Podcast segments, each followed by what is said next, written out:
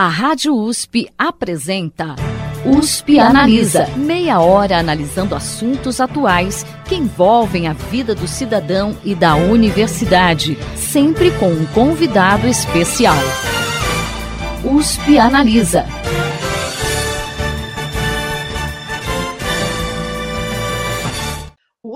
Analisa apresenta a segunda parte da entrevista com o professor do Departamento de Computação e Matemática da Faculdade de Filosofia, Ciências e Letras de Ribeirão Preto da USP, Evandro Eduardo Seron Ruiz, para falar um pouquinho sobre proteção de dados e também sobre a pandemia de desinformação a que estamos expostos atualmente nas redes sociais. Excepcionalmente, esse programa tem 16 minutos e será exibido somente nas plataformas de podcast. E saindo um pouquinho, professor, desse tema de proteção de dados, mas ainda dentro da tecnologia da informação, além da pandemia de Covid-19, a gente está enfrentando hoje também uma pandemia de desinformação.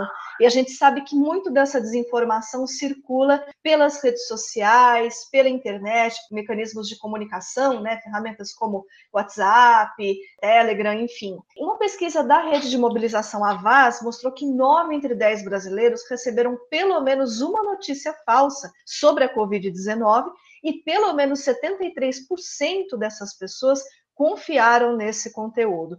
Que avaliação o senhor faz desse cenário?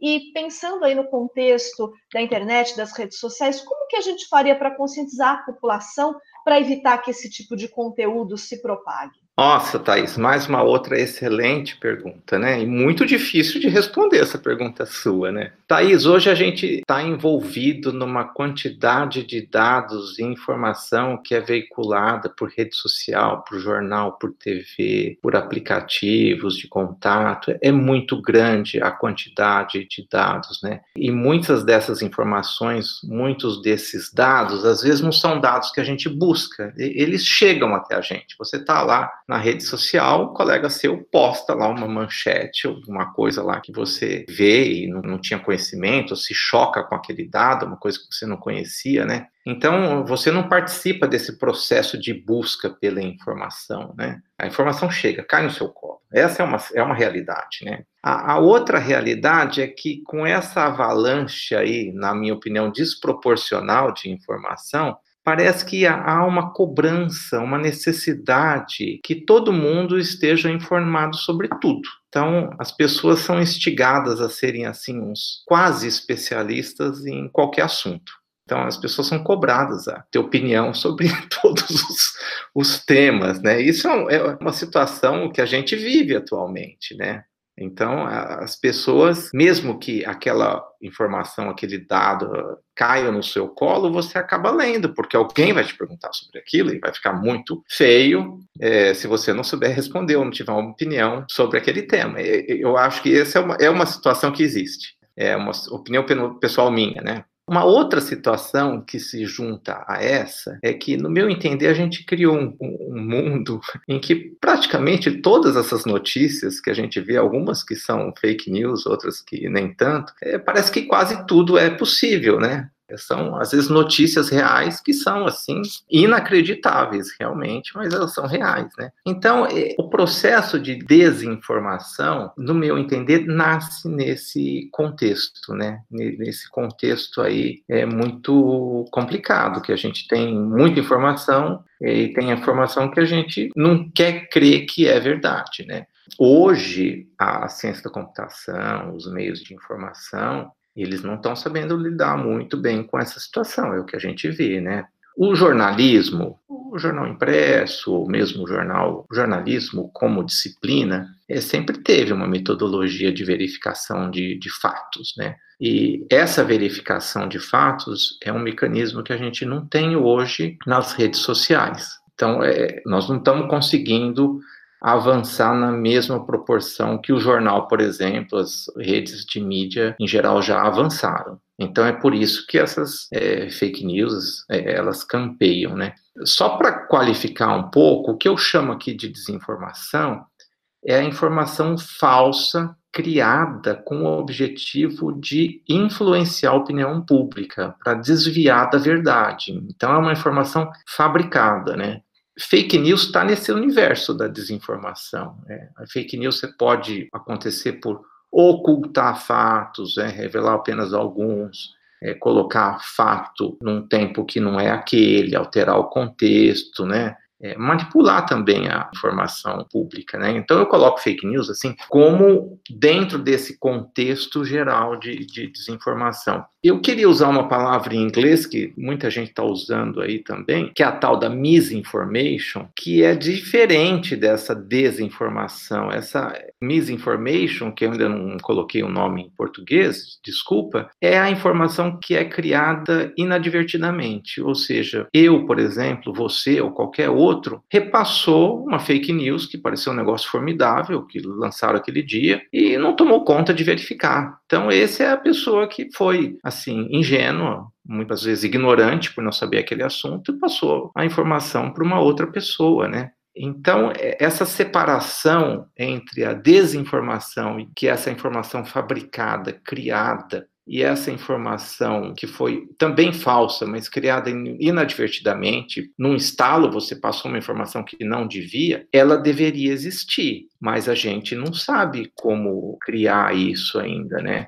Eu, e eu te falo, as, as empresas é, estão avançando nesse sentido. Por exemplo, hoje a gente já tem é, agências de verificação factual. Aqui no Brasil a gente tem a, a Lupa, que foi a primeira agência, é, aos fatos, essa me engana que eu posto, elas foram criadas num ambiente aí que foi iniciado uma união que o Google, o Facebook, o Twitter, o, o Bing da Microsoft fizeram na época e criaram um tal de Trust Project, no sentido de combater essa desinformação informação, né? Então elas foram criadas para isso. Convém lembrar também, Thaís, que a mesma rapidez que a gente tem hoje em espalhar uma notícia falsa, essas agências, esses mecanismos, eles têm uma rapidez também muito grande em desmentir esses fatos, né, que são essas fake news, né? Então, mais uma vez, eu volto aqui na importância de distinguir o que é uma opinião pessoal, né? por exemplo, um meme que alguém cria na casa dele, da criação de notícias enganosas por grupos de interesse. Hoje a gente tem agências, é, conjuntos de robôs que criam essas coisas, e isso não é novidade, né? Por exemplo, o uso de robô em eleição, a Fundação Getúlio Vargas já dizia que eles andavam por aí na eleição de 2014. É, eu não estou dizendo que eles propagavam fake news, mas a gente já tinha o uso de robôs nessa época, né?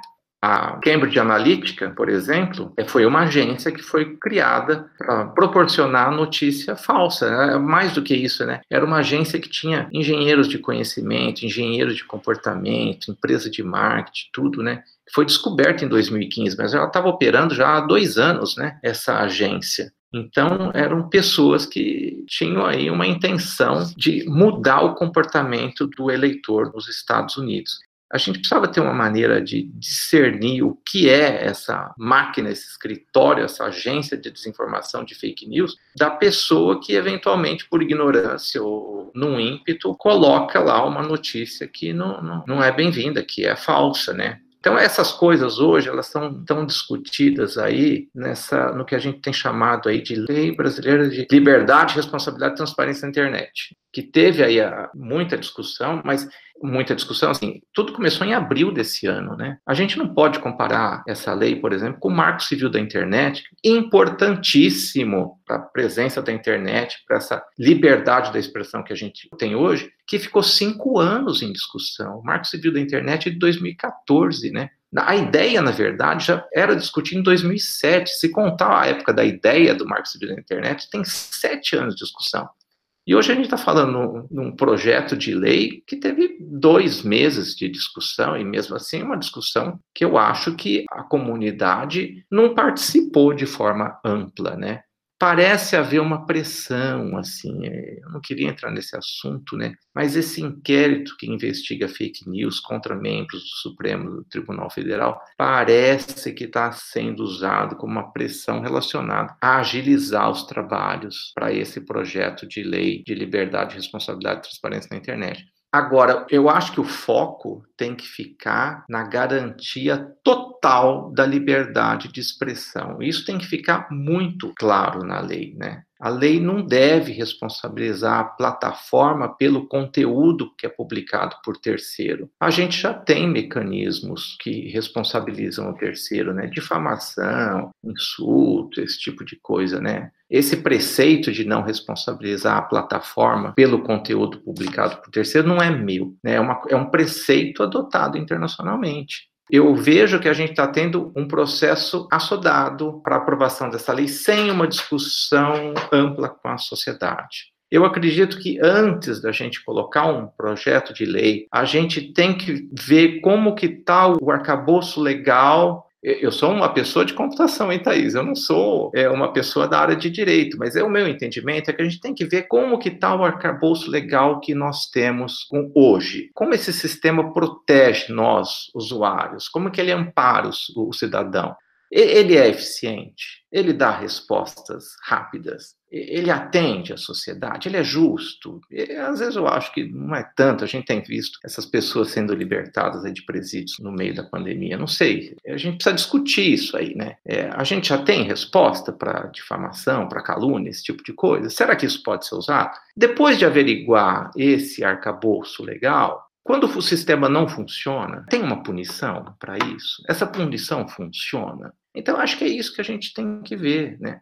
Se a gente tem um sistema que já ampara essas coisas, se ampara o cidadão, se permite a transparência, a liberdade do cidadão de se manifestar e quais são os riscos que a gente sofre com isso. É óbvio que vai ter risco, mas aí a pessoa lesada vai lá e entra na justiça. Será que a gente precisa de mais um mecanismo? E se precisa, hoje a gente ainda tem mesmo com o Marco Civil da Internet de 2014, a gente, por exemplo, não tem varas, eu, eu não conheço, né, especializadas em crimes cibernéticos, né, tem pessoas que são especializadas nisso, mas a gente não tem uma vara especializada nisso, em cybercrimes, esse tipo de coisa, né, já podia ter, né, então eu, eu assim, eu vejo, eu vejo que nós da computação, eu falo isso de carteirinha, pesquiso, como você sabe, é essa situação toda de processamento de língua natural, como que as pessoas se expressam, detecção de fake news, essa é a minha praia, né, de, de conhecimento acadêmico, né, mas eu vejo que a gente não tem ainda mecanismos para fazer isso.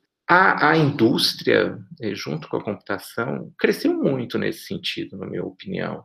É, hoje a gente, por exemplo, se você entrar no, no, Facebook, entrar no YouTube, você não vai ver pedofilia, por exemplo, você não vai ver crimes. É, pedofilia é o que eu lembro agora, né? Mas existem já muito mecanismo na, na internet que tiram é, imagens que são chocantes, situações que eram usadas antes. Mas a situação hoje de decidir o que, que é uma notícia fabricada e que é uma informação, uma informação falsa criada inadvertidamente, a gente não tem. A gente não tem isso nem como pessoa. Nós mesmos, quando vemos uma informação, a gente reluta em saber se aquela informação é falsa ou não é que dirá convencer isso aí a ser programado, colocar um algoritmo para fazer isso. Então, eu acho que nós, como sociedade, devemos discutir mais sobre esse assunto. Nós, na computação, não temos problema em revelar que esse é um assunto muito difícil, que a computação continua trabalhando nesse sentido, mas eu acho que vai demorar um tempo para a gente chegar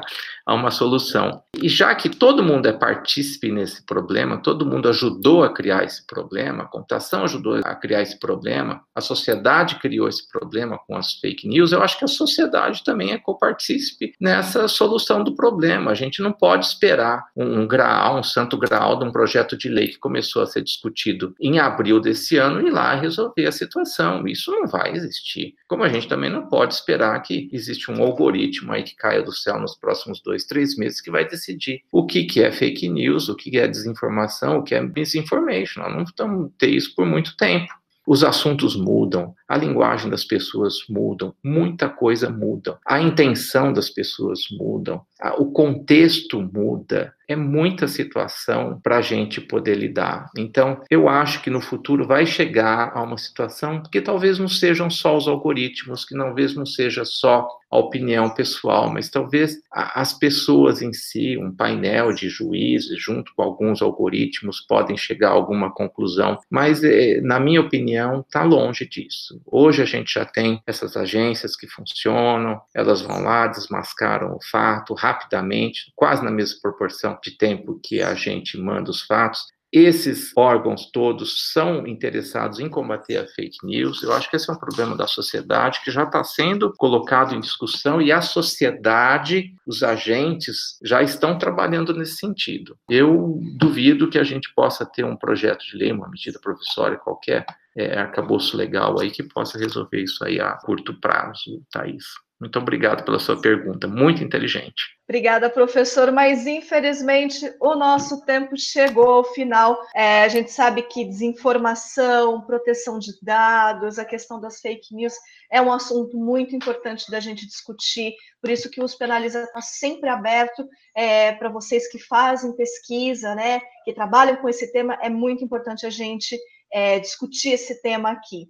Então, eu queria agradecer imensamente a participação do professor do Departamento de Computação e Matemática da Faculdade de Filosofia, Ciências e Letras de Ribeirão Preto da USP, Evandro Eduardo Seron Ruiz. Professor, obrigada pela sua disponibilidade de estar aqui com a gente novamente hoje. Eu agradeço muito você, Thaís, agradeço ao IAA e agradeço os ouvintes que tiveram paciência de ficar com a gente até agora. Muito obrigado pela atenção, hein?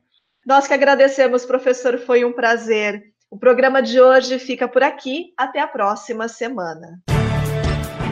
Você ouviu USP Analisa, um programa da Rádio USP Ribeirão em parceria com o IEA, Instituto de Estudos Avançados, Polo Ribeirão Preto. Produção do Serviço de Comunicação Social da USP e do IEA. Coordenação Rosimeire Talamone. Apresentação Thaís Cardoso.